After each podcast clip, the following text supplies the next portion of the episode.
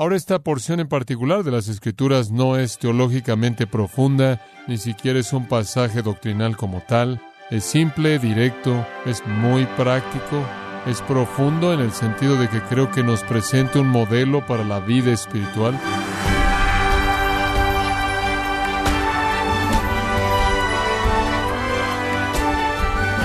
Bienvenido a su programa Gracias a vosotros con el pastor John MacArthur. Hoy en día parece que hay un grupo de héroes y por otro lado está el resto de la gente, el jugador superestrella y el resto del equipo, el protagonista y los personajes secundarios. Sin embargo, las superestrellas del mundo no respondieron simplemente a un anuncio de búsqueda de héroes. Estos grandes triunfadores fueron nutridos por personas de las que aprendieron, mentores bajo los cuales se entrenaron. Esto es cierto cuando se trata de los héroes espirituales, como veremos a continuación con el pastor John MacArthur, quien nos da una mirada a un héroe de la fe que comenzó como un protegido del apóstol Pablo. Su nombre es Timoteo, y esto lo veremos en la serie titulada Héroes del Cielo, en gracia a vosotros. Abramos nuestras Biblias en Filipenses capítulo 2. Estamos viendo los versículos 17 al 30 como el contexto para nuestro mensaje. Filipenses 2, 17 al 30 nos presenta tres siervos espirituales modelo. Ahora esta porción en particular de las Escrituras no es teológicamente profunda, ni siquiera es un pasaje doctrinal como tal, no es un pasaje difícil, no hay ningún tesoro escondido aquí, es simple, directo, de hecho es muy práctico, es profundo en el sentido de que creo que nos presenta un modelo para la vida espiritual, para la virtud espiritual, y ese es precisamente el propósito de Pablo en este texto. Él ha dado 16 versículos de precepto en este capítulo. Versículos 1 al 16 realmente presentan los preceptos, cómo debemos vivir humildemente, sin quejarnos, manifestando nuestra salvación con temor y temblor. Inclusive debemos ser como Cristo. Haya pues en vosotros este mismo sentir que hubo en Cristo Jesús, metas muy elevadas y sublimes, no mirando cada uno por lo suyo propio. Amen a todos por igual. Estas son metas muy sublimes, nunca quejándose, nunca contendiendo, siempre con un temor saludable de Dios, siempre manifestando esa salvación interna. Deberes, deberes, deberes. Y ahora, como si dijera, sé que los deberes son limitados, sé que los principios son limitados, permítanme mostrarle un patrón, permítanme mostrarle un modelo, permítanme mostrarle un ejemplo. Pablo nos da tres modelos de servicio espiritual, tres modelos de cómo vivir la vida cristiana, tres modelos de cómo servir a Dios. En primer lugar es Pablo, en segundo lugar es Timoteo y en tercer lugar es Epafrodito. Vimos a Pablo y lo llamamos el que se regocijaba de manera sacrificial. Ve el versículo 17 y 18. Pablo, apuntando a sí mismo como un ejemplo, dice, aunque sea derramado en libación sobre el sacrificio y servicio de vuestra fe, me gozo y regocijo con todos vosotros, y asimismo gozaos y regocijaos también vosotros conmigo. Ahora, a partir del que se regocija de manera sacrificial o el que se regocija humildemente, si podemos llamar a Pablo eso, vayamos al segundo modelo, Timoteo. Lo llamaremos el que muestra empatía de manera singular simplemente para darle un título. Y quiero llevarlo a lo largo de los versículos 19 al 24. De nuevo, no es teológico, no es algo realmente profundo, es simplemente práctico, es un retrato hermoso de un siervo maravilloso de Cristo, quien puede actuar como un modelo para que lo sigamos, para tomar el deber y colocarlo en un contexto en el que podemos decir, eso es posible, eso es posible, él lo yo lo puedo hacer. Ahora, veamos el versículo 19 y conozcamos a Timoteo el que mostró empatía de manera singular. Espero en el Señor Jesús enviaros pronto a Timoteo, para que yo también esté de buen ánimo al saber de vuestro estado.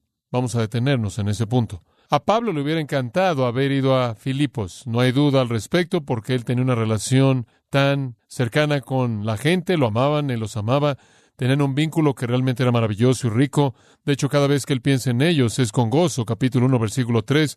Doy gracias a mi Dios cada vez que me acuerdo de vosotros. Versículo 4. Siempre orando con gozo en cada oración por todos vosotros. Ahí en el versículo 8 él dice, Dios me es testigo de cómo os anhelo con el afecto de Cristo Jesús. Él tuvo una compasión amorosa, afectiva, grande, grande hacia estas personas, Pablo. En el capítulo 2 y el versículo 24, él dice, espero en el Señor que yo también esté viniendo a vosotros en breve. Él los llama en el capítulo 4, versículo 1, mis hermanos amados a quienes anhelo ver gozo y corona mía, mis amados.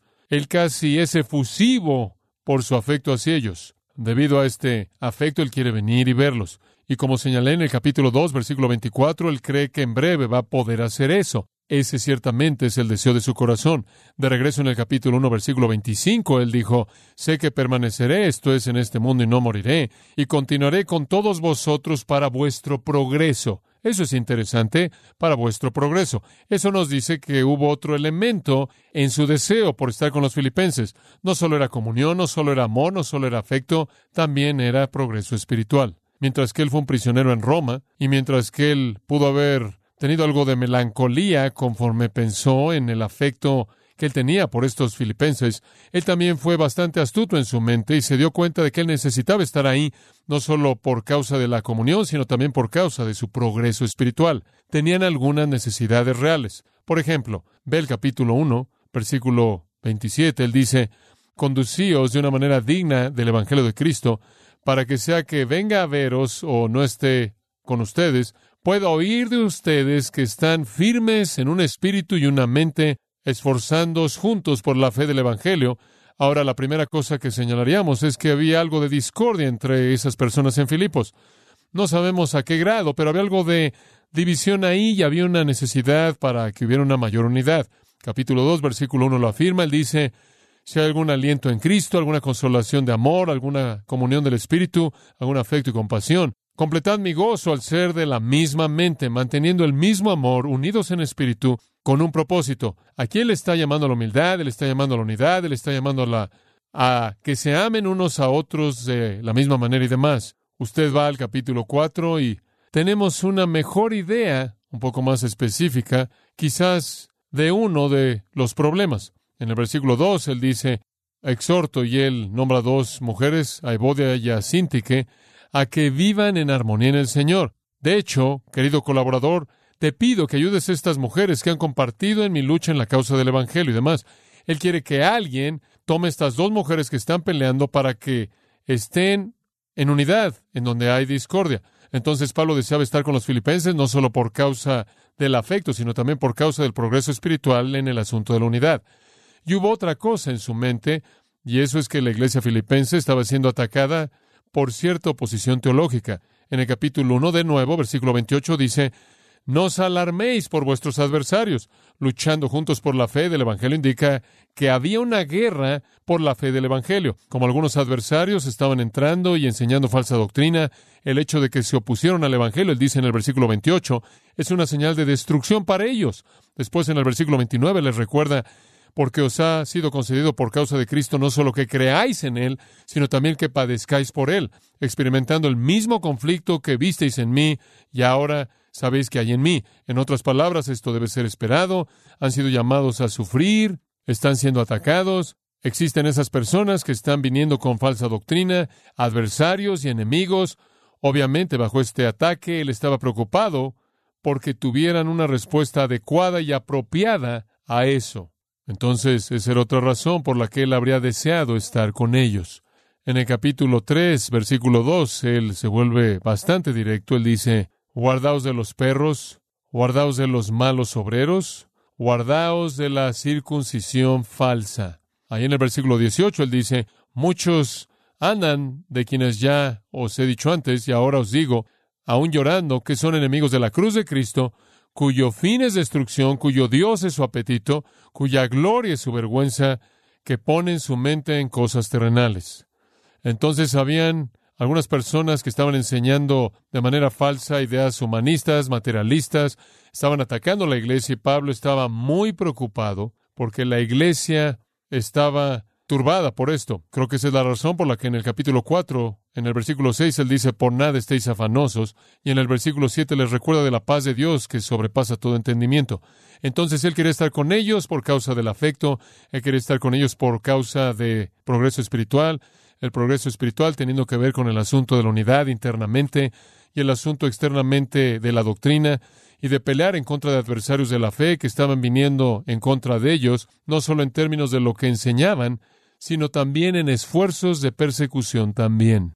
Ahora, debido a que él tuvo un deseo tan fuerte por ayudar a los filipenses, motivado por el amor, y debido a que en el momento era un prisionero, él no tenía recurso fuera de enviar a alguien más. Y entonces en el versículo 19 él dice, espero en el Señor Jesús enviar Timoteo a vosotros.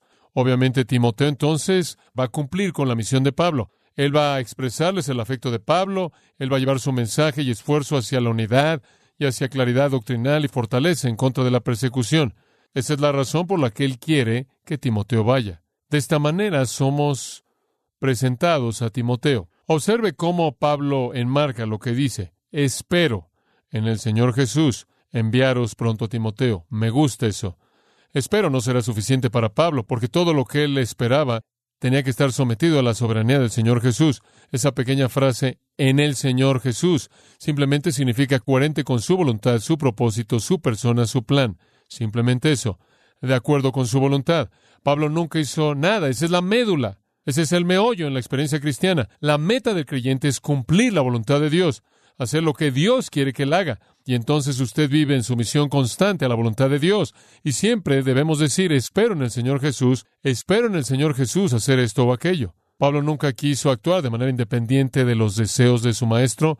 Él sometió todos sus planes al Señor. El Señor era soberano. Todo estaba sometido al Señor. Ese era el meollo en su vida. Y por cierto, esta no es una frase indiferente si el Señor quiere, que en cierta manera es metida al final de algo que decimos de una manera que no pensamos lo que decimos. Tampoco es una especie de frase de abnegación personal que indica que Pablo no tiene idea de cuál es su futuro y no tiene idea de lo que está por venir y entonces en cierta manera lo deja en manos del Señor. Eso tampoco es. Simplemente es decir, hago planes y hago estrategias y pongo metas, pero todas están sujetas al Señor soberano bajo cuyo liderazgo vivo. Esa es la única manera de vivir, vivir en una confianza en la soberanía de Dios. Entonces él dice, espero en el Señor Jesús. Esto es si el Señor Jesús lo quiere y si el Señor Jesús lo desea y es coherente con su persona y plan enviar a Timoteo. Necesito recordarles acerca de Timoteo unas cuantas cosas. Probablemente fue educado en la cultura griega y en los círculos griegos de manera formal. Entonces, informalmente, él fue educado por su madre y su abuela, de quienes aprendió las doctrinas de la salvación, como Pablo nos dice en su epístola a él, de su padre, la cultura de los griegos, él aprendió ese mundo y esa perspectiva. Entonces él estaba calificado de manera eminente para ir con Pablo al mundo griego para llevar el mensaje de Jesucristo. No sabemos cuándo se convirtió al cristianismo, no conocemos los detalles de esto. Sabemos que para el tiempo en el que Pablo lo conoció en Hechos 16, él ya se había convertido en un cristiano y él era un joven tan probado que Pablo dijo, quiero llevármelo, quiero que venga conmigo. Él se convirtió en el discípulo de Pablo. No sé si usted sabe, a qué grado él fue parte de la vida de Pablo. Él habla de él como su hijo en el Señor, su hijo en la fe, su hijo verdadero. Él habla de él como su hermano y su colaborador y su consiervo y su compañero de milicia y su compañero esclavo. Él estuvo con Pablo en Filipos, él estuvo con él en Tesalónica, él estuvo con él en Berea, él estuvo con él en Corinto, él estuvo con él en Éfeso, él está con él aquí en Roma, conforme él escribe esto. Él estuvo asociado con Pablo en la escritura de algunas de sus epístolas, tales como Primera y Segunda de Tesalonicenses, Segunda de Corintios, Colosenses, Filipenses, y cuando Pablo le escribió a los romanos, Timoteo también estuvo ahí. Él fue de gran uso para Pablo porque él estaba tan dispuesto a hacer lo que Pablo quería que hiciera. Pablo lo podía enviar a algún lugar y él iba. Pablo lo podía llevar con él, él iba. Pablo podía dejarlo en algún lugar, él se quedaba. Y siempre fiel a cumplir aquello que Dios le había dado que hiciera. Un mensaje en las manos de Timoteo habría estado tan seguro como estaba en las manos de Pablo, porque Timoteo verdaderamente era su discípulo fiel. Los filipenses también lo conocían, porque él había estado en Filipenses desde el principio mismo. Él había sido llevado por Pablo en Hechos 16, más adelante en el capítulo 16, la iglesia de Filipos fue fundada, Timoteo ciertamente estuvo ahí en la fundación de la iglesia, entonces habían conocido a Timoteo por la misma cantidad de tiempo que habían conocido a Pablo. Y ciertamente después de Timoteo, él debió haber sido su favorito en segundo lugar. Entonces él era la opción correcta y Pablo tenía muchas ganas de enviarlo debido a su preocupación. Observe la palabra en el versículo 19, es la palabra pronto. Brevemente, ¿qué tan rápido? Bueno, él tiene que aclarar eso en el versículo 23. Así que a este espero enviaros, luego que yo vea cómo van mis asuntos. Lo único que estaba deteniendo a Pablo era que él tenía algunos asuntos personales a los que Timoteo debía prestar su atención. Dice usted cuáles eran. Bueno, no sabemos. Quizás debieron haber sido algunas cosas personales en la vida de Pablo.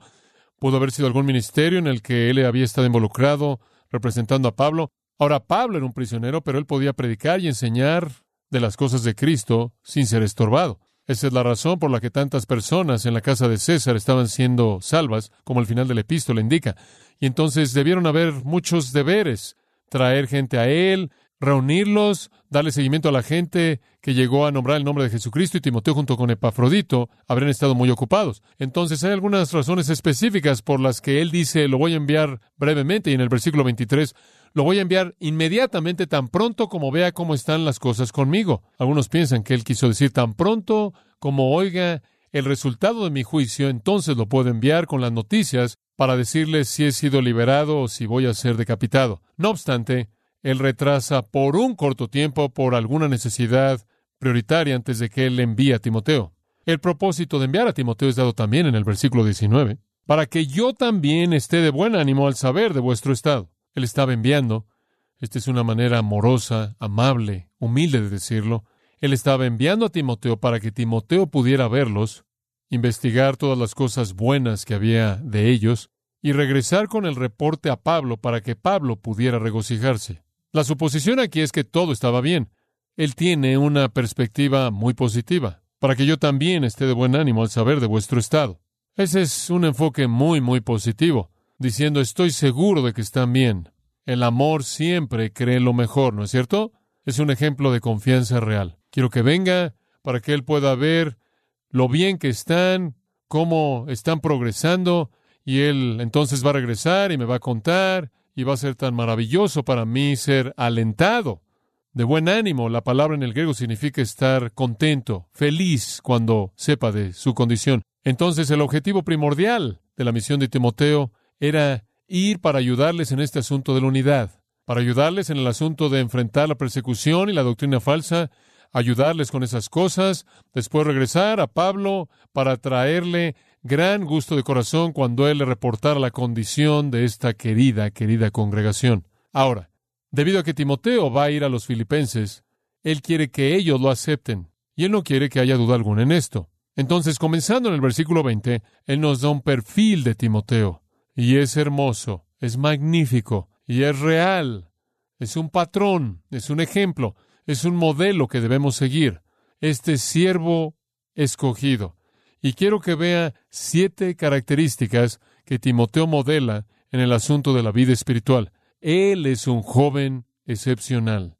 Él vivió una vida sacrificial por causa de Pablo, por causa de Cristo, y hay siete cosas que Pablo señala que lo identifican como un modelo de virtud espiritual. Número uno, digamos tan solo que él es semejante. Usemos la palabra semejante solo por usar esta palabra, Quizás puedan haber mejores palabras, pero usted va a entender el punto. Semejante aquí, versículo 20. Pues a ninguno tengo del mismo ánimo, semejante a Pablo. Pablo está diciendo, conforme veo a la gente que puede enviarles, solo tengo este hombre, no tengo a nadie más que me esté disponible que sea igual a mí. Él es el único que es semejante a mí, Él es el único que es como yo. La palabra ahí, realmente dos palabras en el griego, del mismo ánimo, hizo suke, de un alma, un alma, de una mente. Él es uno conmigo en mente, uno conmigo en pensamiento, uno conmigo en sentimiento, uno conmigo en espíritu. En otras palabras, Él piensa como yo pienso, Él actúa como yo actúo, Él reacciona como yo reacciono. Esa es la razón por la que lo estoy enviando. Él operaba como Pablo. Él aprendió a pensar como Pablo, él aprendió a percibir como Pablo, él aprendió a evaluar como Pablo, a examinar como Pablo. Él vino con una mente espiritual, no con emociones. Ahora, por favor, observen el versículo 20. Pues a ninguno tengo como Él. Ninguno, dice usted. Bueno, Quizás no había nadie que estuviera con él. Sí, versículo 21 del capítulo 4 dice, los hermanos que están conmigo saludan, todos los santos os saludan, especialmente aquellos de la casa de César. En Roma se había establecido una iglesia, habían varios santos ahí, obviamente inclusive habían algunos predicadores ahí. De regreso en el capítulo 1, algunos estaban predicando a Cristo en envidia y contienda en contra de Pablo, algunos estaban proclamando a Cristo motivados por ambición egoísta en lugar de que fueran motivos puros, Filipenses 1, 15 al 17. Entonces habían predicadores ahí cuyos motivos eran malos, que eran envidiosos, egoístas, llenos de contienda, que querían lastimar a Pablo, herir a Pablo, y no todo estaba bien en el frente en Roma. Y habían otros hermanos, y habían otros santos de la casa de César y de otros lugares. Pero él dice, cuando se reduce a alguien cuyo corazón palpita como el mío, no tengo a nadie más. Ese es un gran recordatorio del hecho de que usted puede pasar su vida en el ministerio. Y cuando usted llega al final, descubre que de hecho usted ha llegado a ser rico.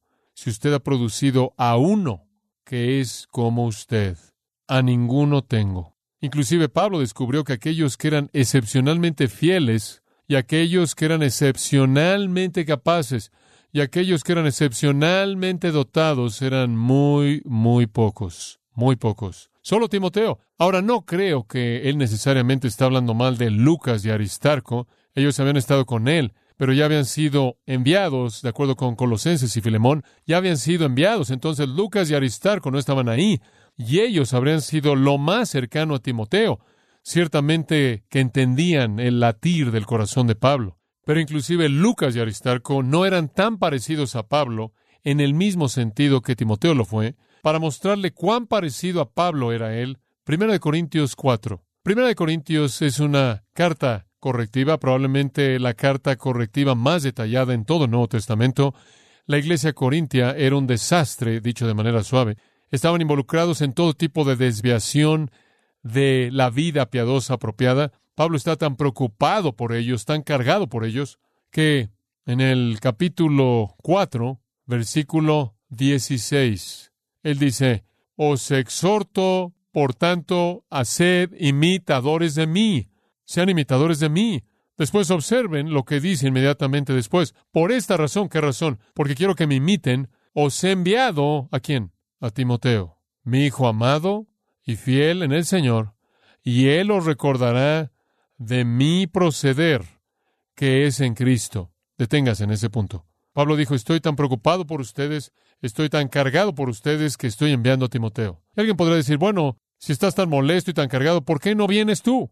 Estoy enviando a Timoteo porque Timoteo es mi hijo amado en la fe, quien les va a recordar de todos mis caminos. Timoteo era una reproducción del apóstol. Esa es la razón por la que usé la palabra semejante. Por cierto, esta es la meta del discipulado, reproducción. Cuando un hombre ha sido discipulado de manera completa, Jesús dijo, Él será como su maestro, pero es raro, es raro encontrar a alguien quien tiene todos los elementos que a usted le gustaría reproducir.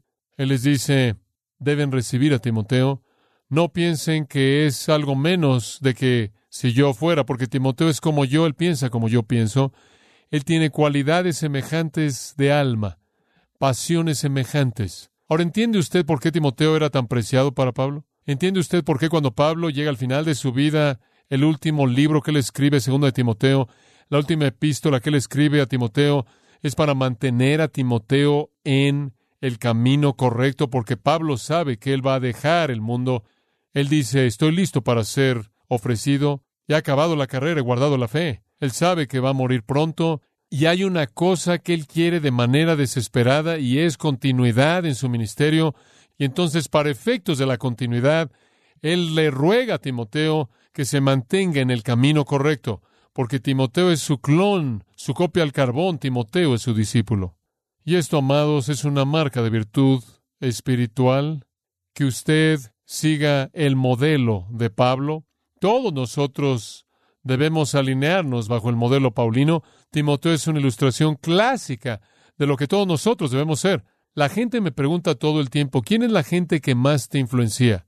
¿Quién es tu modelo? Y dice usted, bueno, fuera de Cristo, quien es el modelo de perfección sin pecado, lo cual es un modelo inalcanzable.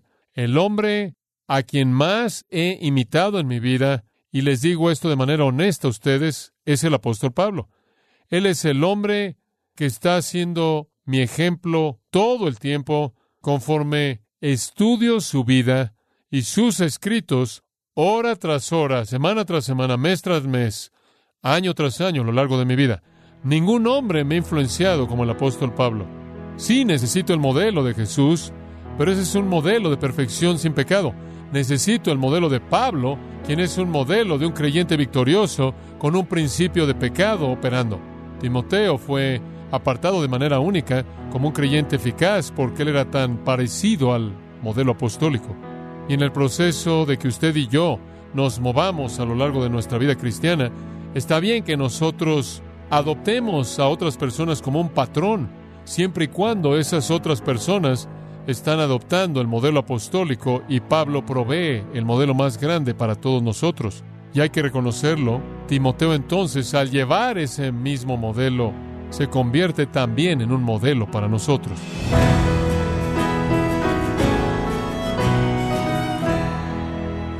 Hemos estado escuchando al pastor John MacArthur en la serie Héroes del Cielo, un estudio en el libro de Filipenses, en gracia a vosotros. John MacArthur ha escrito un libro titulado Doce héroes inconcebibles, un libro que se enfoca en una nueva perspectiva sobre el tipo de personas que utiliza Dios y lo que significa ser vencedor ante sus ojos. Puede obtener una copia de Doce héroes inconcebibles en gracia.org o en su librería cristiana más cercana. Y recuerde, estimado oyente, que usted puede descargar en audio transcripción gratuitamente los sermones de esta serie Héroes del Cielo, así como todos aquellos que he escuchado en días, semanas o meses anteriores en gracia.org. Si tiene alguna pregunta o desea conocer más de nuestro ministerio, como son todos los libros del pastor John MacArthur en español, o los sermones en CD, que también usted puede adquirir, Escríbanos y por favor mencione la estación de radio por medio de la cual usted nos escucha en gracia a vosotros. Es importante conocer no solo el país y ciudad de donde usted nos escucha, sino también la radio.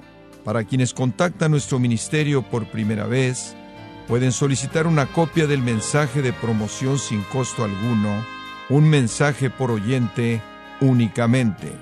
Si usted vive en los Estados Unidos o Puerto Rico, escríbanos a Gracia Vosotros, P.O. Box 4000, Panorama City, California 91412.